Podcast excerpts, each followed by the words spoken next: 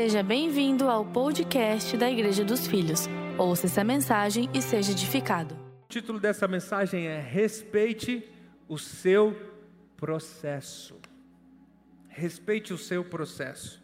Quando Jesus não faz tudo de uma vez, o que, que acontece? E tem muitos momentos que Jesus não faz tudo de uma vez. Tem muitos momentos que Jesus faz por etapas. Jesus faz por aquilo que nós chamamos de processo. E para começar a introduzir o assunto contigo, eu quero trazer o texto do Evangelho segundo escreveu São Marcos, no capítulo 8. Acompanhe comigo a partir do versículo 22, quando Jesus estava com seus discípulos, diz assim o texto das Sagradas Escrituras.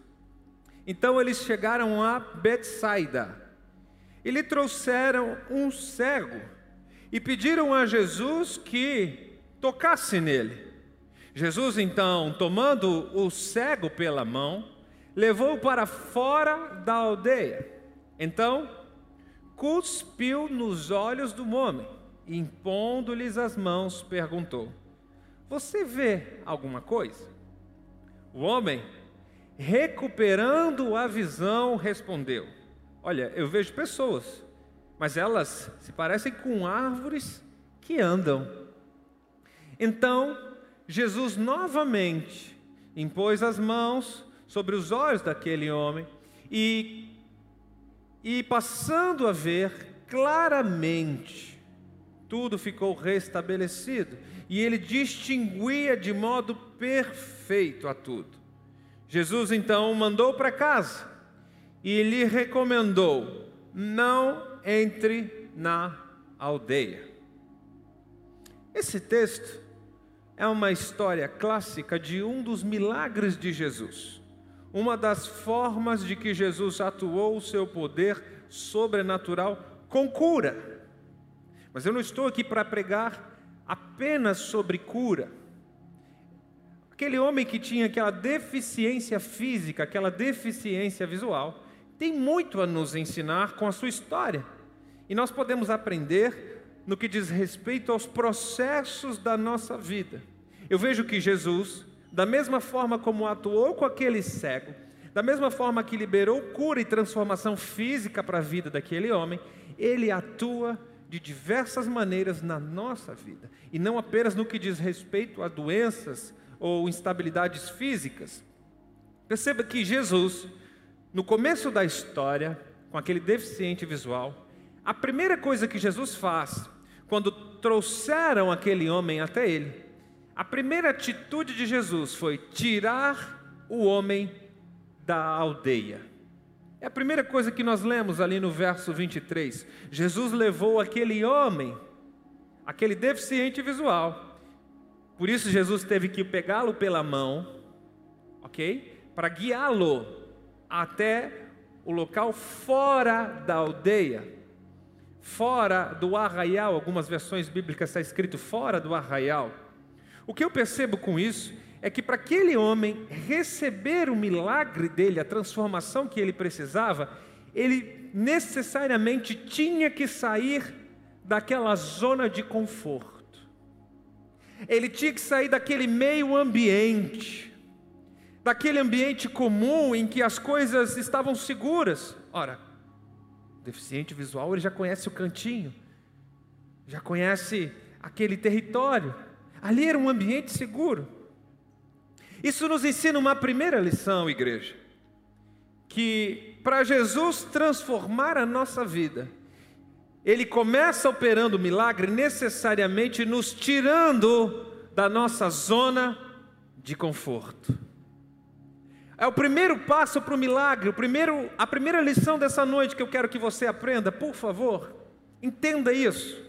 Jesus, para começar o processo de transformação na sua vida, ele necessita, ele precisa te tirar da sua zona de conforto, do seu ambiente comum, daquele ambiente que você, dono de si, domina o espaço, então Jesus tem que levar você para o domínio dele, não seu.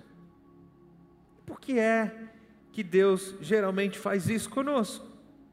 Porque muitas vezes aquelas pessoas que estão nos cercando naquele ambiente abafam a nossa fé. Você me entende? Isso não aconteceu apenas nesse milagre. Diversos outros milagres, Jesus, quando operou, ele pedia para se retirar algumas pessoas, ele se fechava no quarto com os pais da criança, ele chamava apenas dois ou três discípulos para estarem perto, porque as pessoas que vão crer diferente de você não podem participar do seu processo de transformação. Se é que você me entende. Ora, é uma boa pergunta. Jesus poderia curar aquele cego naquele território? É óbvio que sim. É óbvio que Jesus poderia curar em qualquer local que ele quisesse.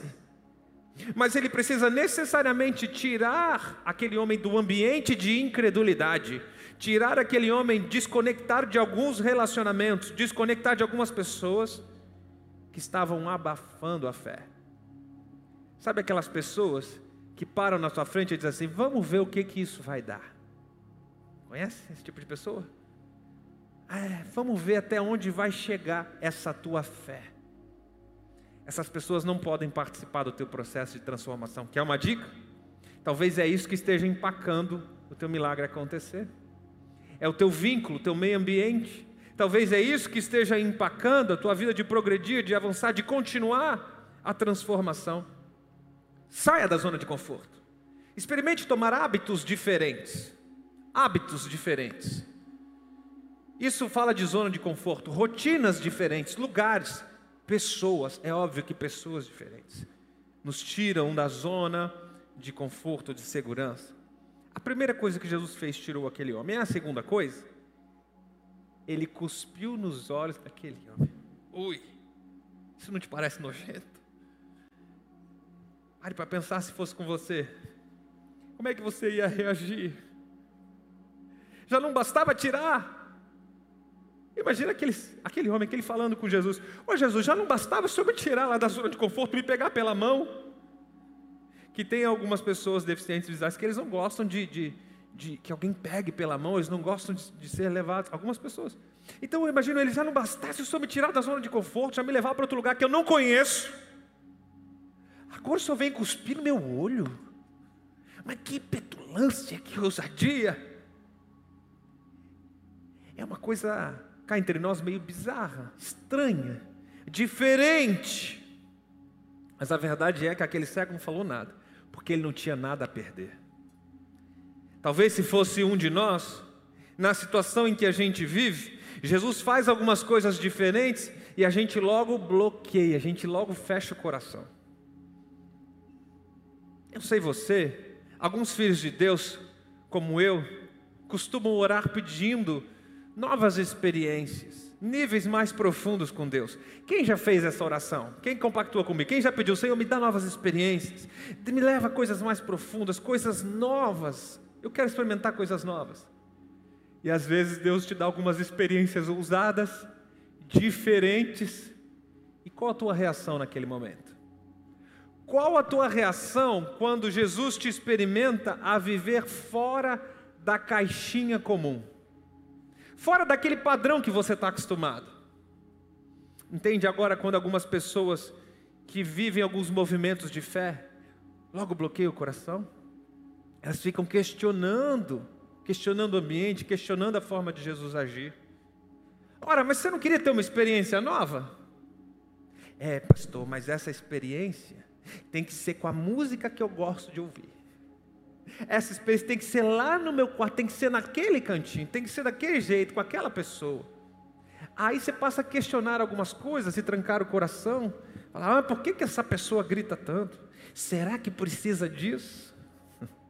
Quem nunca ouviu isso? Mas por que, que fulano pula tanto? Por que, que fala tanto? Será que precisa mesmo disso? Questionando experiências com Deus. Experiências. Imagine se aquele homem tivesse questionado aquela hora, cuspe de Jesus. Certamente seria, ele entraria para mais um dos quase milagres. Foi quase. Ele se perdeu porque fechou o coração, ele se perdeu porque não estava realmente disposto a viver novas experiências. Tem pessoas que querem conhecer Jesus, mas querem conhecer apenas do jeito delas. Apenas tem que se enquadrar naquele jeitinho, naquele formato. Se não for, se não for assim, não dá. Irmãos, cá entre nós. Hoje, hoje, em pleno 2021, tem gente que ainda passa aqui e diz assim: ai, não vou naquela igreja, não, sabe por quê? Aquela igreja é preta, coisa estranha. Será que Jesus entra numa igreja preta? É umas coisas assim bizarras que a gente ouve hoje em dia. Tem gente que pergunta: ai, mas o que, que eu vou ouvir desse, desse pastor aí? Ele não usa nem terno e gravata, ele vem todo solto, desleixado. Pode vir alguma coisa boa desse pastor aí? As pessoas olham o estereótipo, o estético, aquilo que é aparente, e muitas vezes elas fecham o coração e não permitem Deus dar realmente novas experiências. E não necessita necessariamente de uma explicação. Já imaginou o cego perguntando a Jesus? Explica aí cientificamente, as gotículas da sua saliva produzem unção miraculosa. Como é que é isso? Imagina ele perguntando a Jesus: me, me dá a estatística de quantas pessoas já foram curadas com cuspe, só para eu ter uma ideia. Ele simplesmente creu, ele não tinha nada a perder, ele se liberou numa nova experiência. Você imaginou se a gente, cada vez, que cada indivíduo que questionasse, a gente tivesse que dar uma explicação para tudo? É óbvio que nós temos explicação do porquê da parede preta, explicação, pesquisas, estratégia, identificação, e nós fizemos isso quando transicionamos, quando fizemos a mudança. Mas se a gente tiver que explicar para cada um, nós vamos botar uma placa lá fora dizendo por que a igreja tem a cor assim. E sabe por que a gente não faz? Poderíamos fazer por amor? Eu vou te explicar um grande segredo. É que eu não preciso, ou melhor dizendo, eu não gostaria que viesse aqui pessoas que dependem do estético. Eu prefiro que estejam aqui pessoas que dependem de Jesus e da experiência que elas tiveram com Cristo nesse lugar. Não depende de parede, porque são pessoas que entendem que quatro paredes, prédio não serve para nada, que a igreja é eu e você, que o Espírito Santo não habita no palco, que o palco não é santo, mas ele escolheu habitar nesse altar e ele tornou esse altar santo, porque ele se faz presente aqui.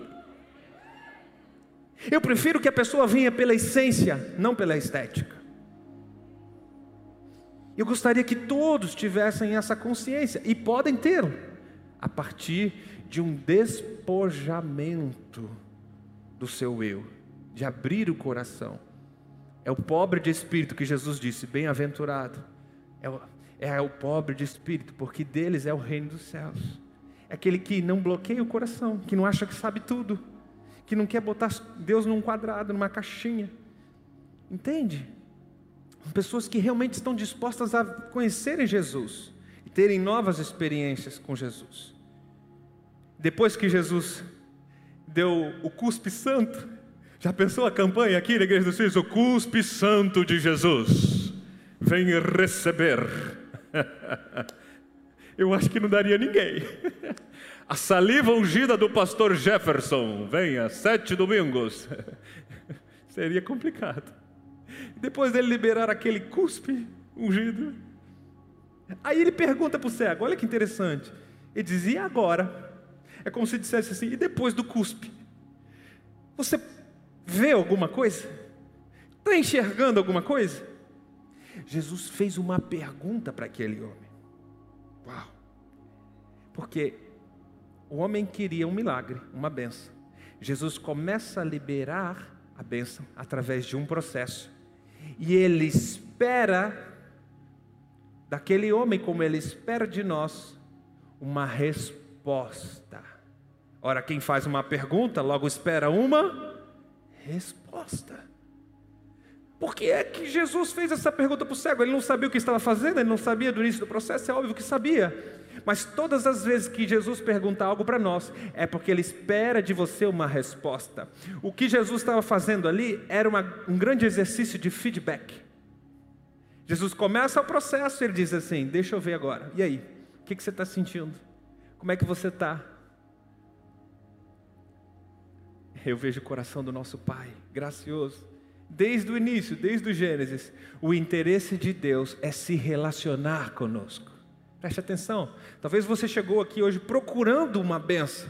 E eu estou aqui para te dar a resposta. Deus não quer te dar uma benção, Deus quer ser bênção para você. Ele não quer apenas te dar um presente como pai, Ele quer ser um pai presente. Ele não quer apenas ser um abençoador, Ele quer ser a bênção dentro de você. E onde você pisar, você vai carregar a bênção contigo. Então Jesus propõe uma pergunta, esperando um feedback, esperando uma interação se tem uma coisa que Jesus gosta é comunicação ativa. Deus não gosta muito de monólogos. Deus gosta de diálogos. Então ele faz uma pergunta como quem provoca. E aí? Como é que você está se sentindo agora? Fala alguma coisa. Eu olho para Deus hoje, começando a liberar bênção para nós. Sabe quando você estava muito tempo fazendo uma oração a Deus? Vamos lá, vou dar um exemplo. Uma pessoa que estava desempregada, há muito tempo orando, Senhor, eu quero trabalhar naquele lugar, eu quero ter aquele salário. E de repente Deus libera. A pessoa entra na empresa que ela queria, ela ganha o salário que ela gostaria de ganhar. Eu imagino Deus. E agora, filha? Como você está se sentindo? E agora, filho, que eu comecei a liberar bênção, eu comecei a liberar o processo sobre você qual é a tua resposta? Ou melhor dizendo, filho, o que você está vendo agora? Uau! Qual vai ser a sua resposta para Deus? A minha resposta é: eu estou vendo um pai amoroso, que cada vez mais quer o meu bem, e Ele não se preocupa apenas me dar uma benção hoje, mas Ele já está preparando a benção futura, Ele está preparando um caminho de intimidade e relacionamento. Eu quero um pai presente todos os dias estar com Ele. Quando Deus te entrega algo, Ele vai sempre te perguntar: e agora, filho, o que você está vendo? No intuito, no desejo de ter uma resposta, quem pergunta quer uma resposta. Então Deus observa: será que o meu filho vai dar uma resposta de fidelidade? Será que o meu filho vai dar uma resposta de gratidão? Será que ele reconhece que eu, o Pai Celestial, é que o abençoei? É como se ele entregasse e parasse para ver. Você não faz assim com seus filhos? Eu faço assim com os meus filhos. Eu adoro ver a reação deles. Quando eu como presente, eu quero estar presente. Quando eu entrego um presente, eu fico assim, só vendo a reação. Deixa eu ver. Deixa eu ver se ele vai agradecer. Deixa eu ver se ele vai me abraçar. Deixa eu ver se ele vai dizer que me ama. Uau. Eu fico imaginando Deus esperando esse feedback. E ele te entrega algo, ele te faz, ele faz um milagre, aquilo que você estava pedindo e ele fica, deixa eu ver se ele vai, se ele vai ser grato. Deixa eu ver a reação. Deixa eu ver se essa o começo dessa bênção vai aproximar esse filho do meu coração ou se vai afastar. Se ele vai fingir que conseguiu por mérito próprio, por esforço, ou se ele vai reconhecer que foi eu que dei. Então ele pergunta para o homem: e aí, você está enxergando agora? E diz a palavra que o homem, recuperando a visão, ele responde: Eu vejo pessoas, mas elas, elas se parecem como árvores que andam. É interessante que nessa resposta a gente pode perceber que esse cego, muito provavelmente, ele já em algum momento da vida ele enxergava. Porque como é que ele vai saber identificar uma árvore de uma pessoa?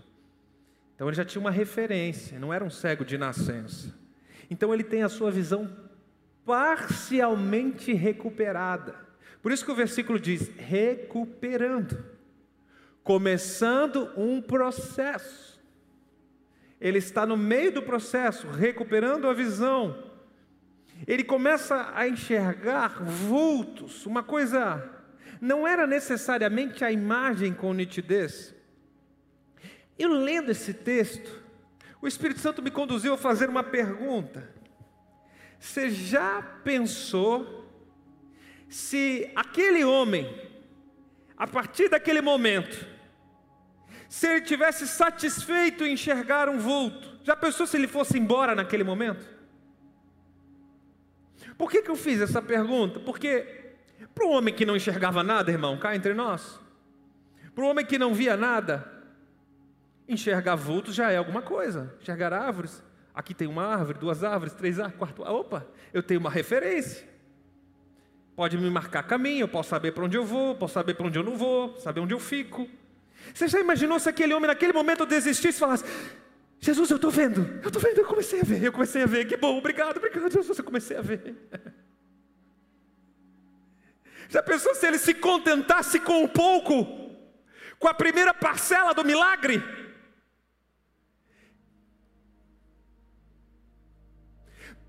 Para nós, hoje em dia, tem muita gente se contentando com um pouco, tem muita gente se contentando com provisão e chamando aquilo de prosperidade.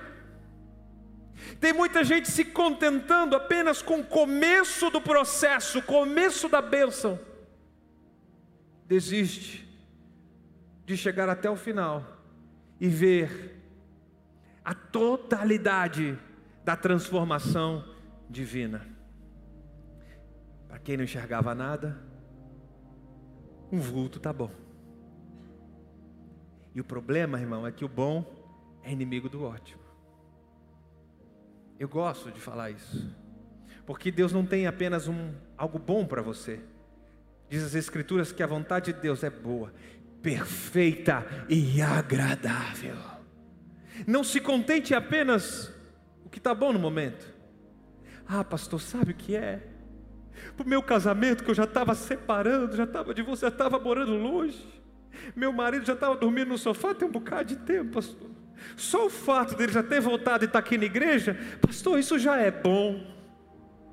Pegou?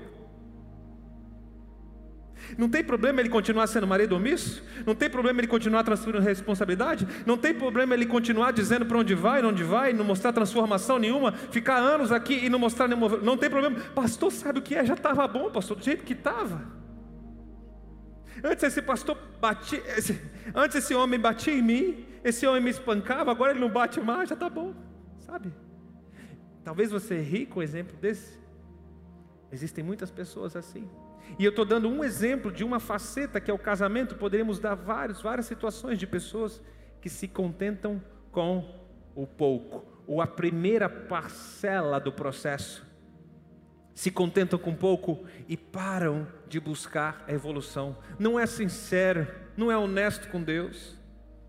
Senhor, tá bom até aqui, mas a verdade é que eu não estou enxergando nitidamente, não. A verdade é que esses homens parecem árvores que andam. Quantas pessoas largam, abandonam tudo no meio do caminho, largam o meio do processo. Eu vou te ensinar uma coisa. Quando Jesus não faz tudo de uma vez, esse é um dos títulos dessa mensagem, preste atenção. Quando Jesus não faz tudo de uma vez, respeite o seu processo. Essa lição é fundamental, por favor, guarde isso no seu coração. Existem alguns milagres registrados na Bíblia que foram processuais. Outros milagres foram da noite para o dia mas alguns são processuais, registrados no Antigo Testamento e no Novo Testamento. Mas eu percebo que hoje, na nossa geração, essa é uma percepção, ok? Não é revelação nem teologia, é uma percepção eu sinto que, pelos atendimentos pastorais, conversando com pessoas, que a nossa geração, Deus mais do que nunca, Ele vai trabalhando por processos. E eu tenho para mim, como resposta, que é por causa do pensamento acelerado da geração. O nosso pensamento é tão acelerado, a comunicação tão constante, a geração do fast food precisa de coisas rápidas, que Deus tem que segurar a onda para ver se você entra no tempo dele. Mas tem gente insistindo em Deus entrar no seu tempo, e Deus precisa segurar a onda. Calma, filho, eu estou te colocando no processo. Se você entrar no no processo, entender que as coisas não acontecem na velocidade que você quer, mas acontecem de acordo com a minha vontade, vai chegar uma hora que você vai experimentar a transformação completa. Então, deixa eu te dar um recado: quando Jesus não faz tudo de uma vez, respeite o seu processo.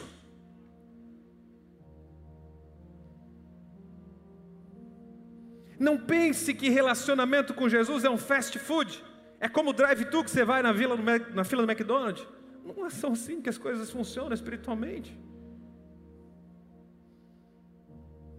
Eu vejo tantas pessoas se contentando com o vulto, o estereótipo, a sombra, aquela referência. É verdade que aquilo pode ser uma referência no caminho. É verdade que pode delinear o seu posicionamento atual, por onde você passou. É verdade.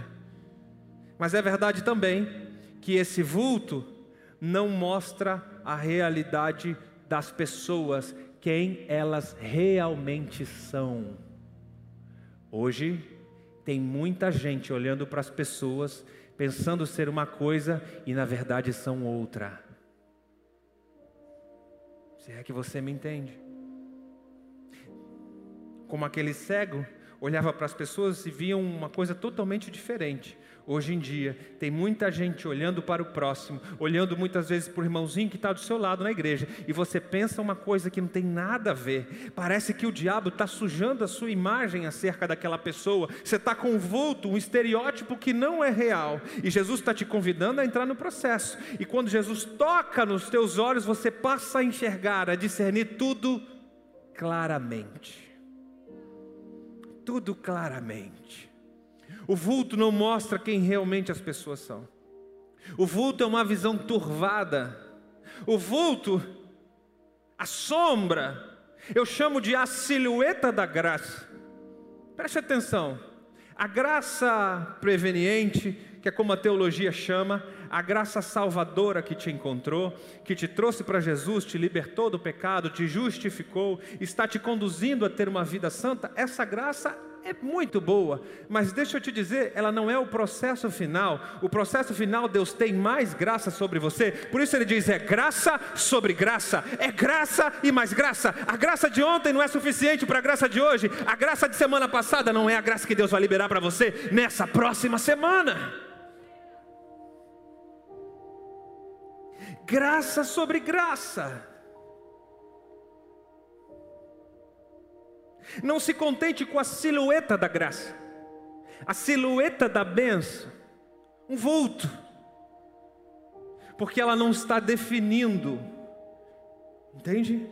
Na visão, ela não está tornando nítido, ela não está te dando discernimento adequado. Você estava achando que aquele patrão era de um jeito?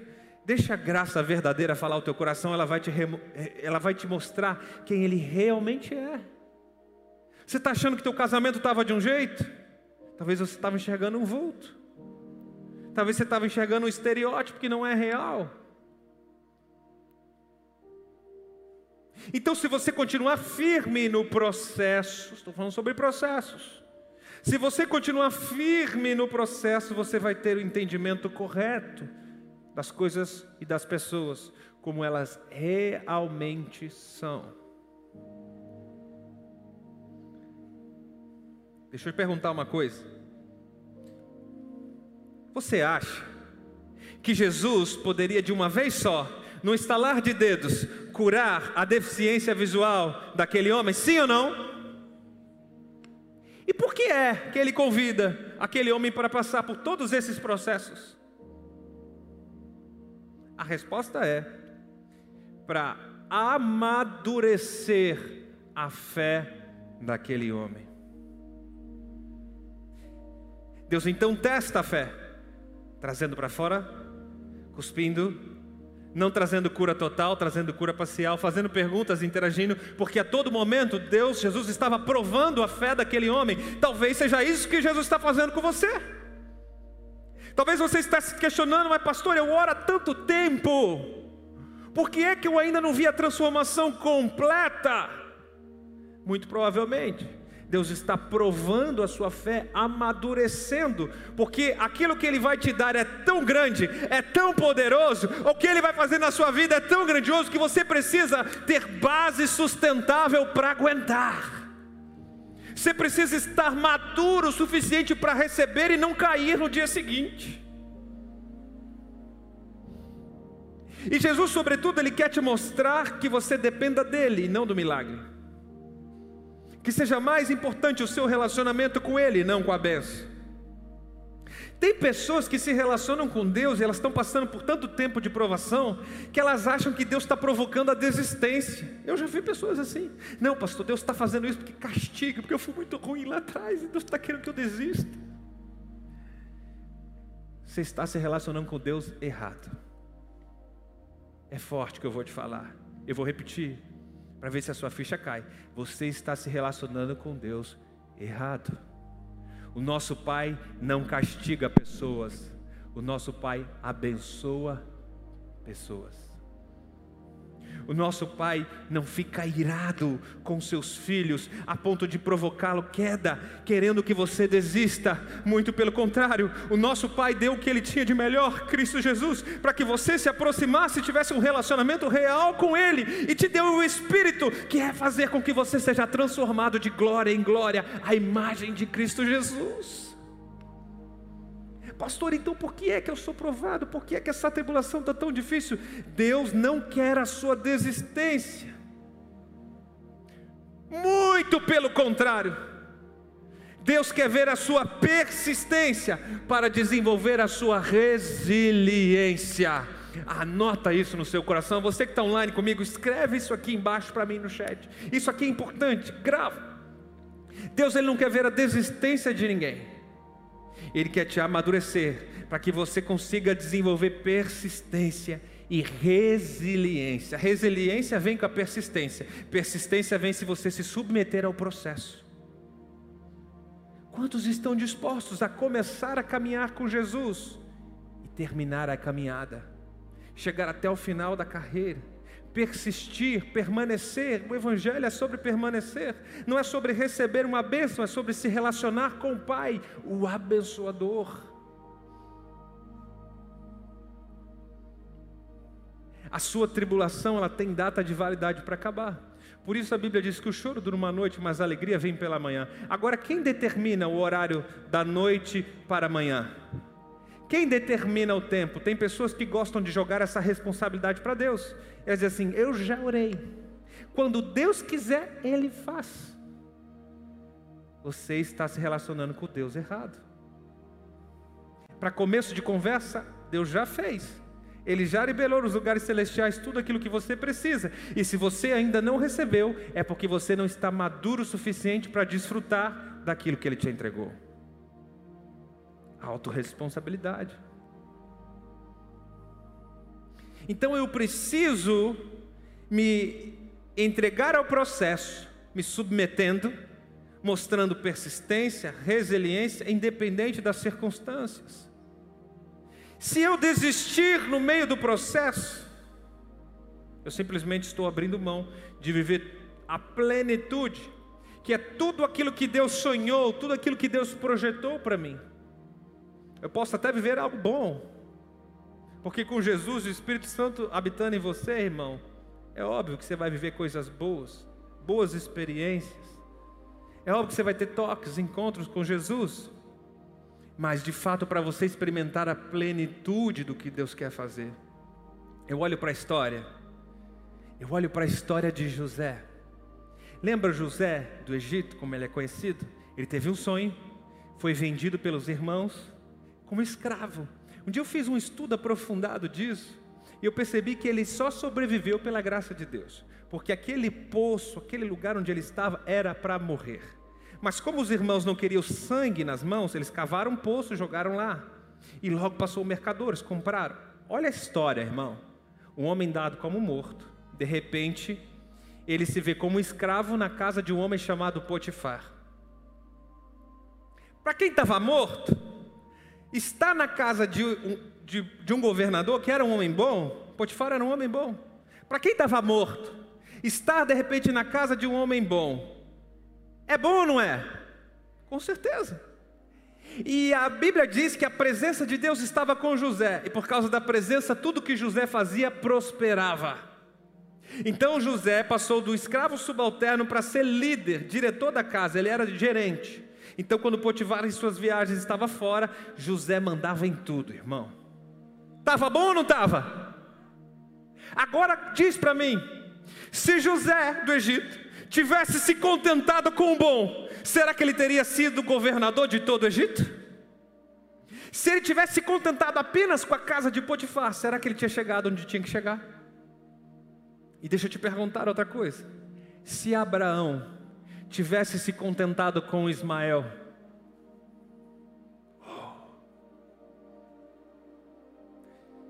Ele jamais teria Isaac. Se Jacó tivesse se contentado com Lia, Jacó trabalhou sete anos para receber Raquel. O sogro Labão entregou Lia. Lia era uma boa esposa, era uma mulher com, com decência, era uma mulher perfeita aos olhos humanos, era uma mulher boa. Se ele tivesse contentado com bom, ele jamais teria Raquel. Se Josué tivesse contentado com Jericó, Josué passou, o primeiro milagre aconteceu, Rio Jordão se abriu, todo o povo passou. O segundo milagre aconteceu, as muralhas de Jericó caíram. O terceiro milagre, eles entraram, derrotaram a todos. Se Josué tivesse contentado com Jericó, jamais ele teria toda a região da Palestina. E deixa eu te fazer uma última pergunta. Se Jesus tivesse se contentado apenas com os judeus, jamais ele teria eu e você. Eu vejo tanta gente se contentando com pouco. Eu vejo tanta gente se contentando com o começo da bênção. Eu vejo tanta gente, ah, pastor, mas ele já voltou para casa. Nós já continuamos casados. Aqui tá bom. Ah, pastor, mas a minha família, a minha filha que estava adolescente, fugida, usando, ela já está em casa. Tá bom. Ah, pastor, mas para quem estava desempregado, esse emprego aqui serve. Não é bem o que eu queria, mas tá bom. Eu vejo tantas pessoas desistindo, abandonando no meio do caminho, se contentando com o bom, largando mão do processo. Elas não persistem, elas não ganham resiliência e ao mesmo tempo elas não experimentam tudo aquilo que Deus tinha projetado para elas. Todos os heróis da fé, em algum momento, eles tiveram uma oportunidade de largar porque estava bom. Já era aparentemente suficiente. O grande segredo para se manter firme no processo é olhar para o propósito maior. Então, guarda isso. Se você que está anotando quiser gravar isso, anote. O processo é apenas o caminho é o percurso para um propósito maior que Deus escreveu para você. Quando eu entender que eu estou no meio do processo de um propósito maior, eu não vou mais me contentar com a sombra, eu não vou mais me contentar com aquilo que parece ser um milagre.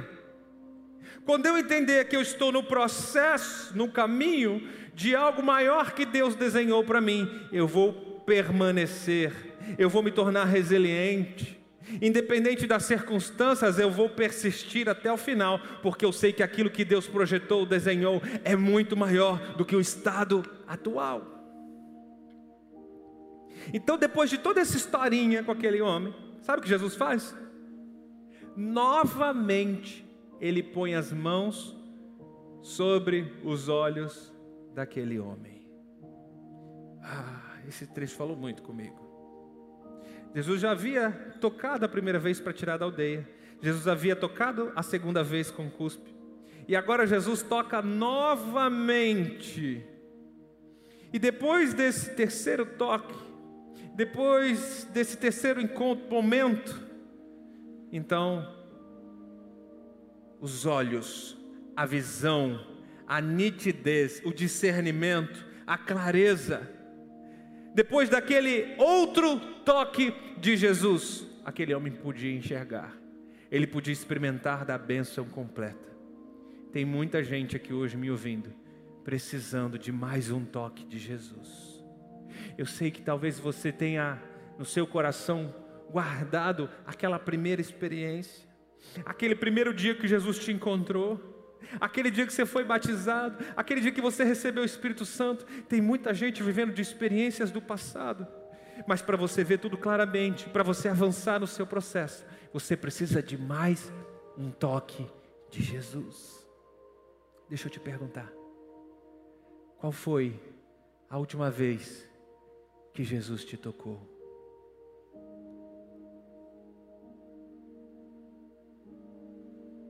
Quando foi? Qual foi sua reação? Qual foi sua resposta?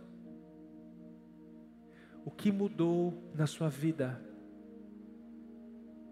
Toda vez que Jesus nos toca, uma mudança acontece. Pode ser uma mudança gradativa, mas uma mudança acontece. Que tal? Que tal chamar Jesus para que ele te toque mais uma vez. Que tal? Ao final dessa mensagem, você se trancar no seu quarto, chamar Jesus para um tempo de intimidade e receber mais um toque dele.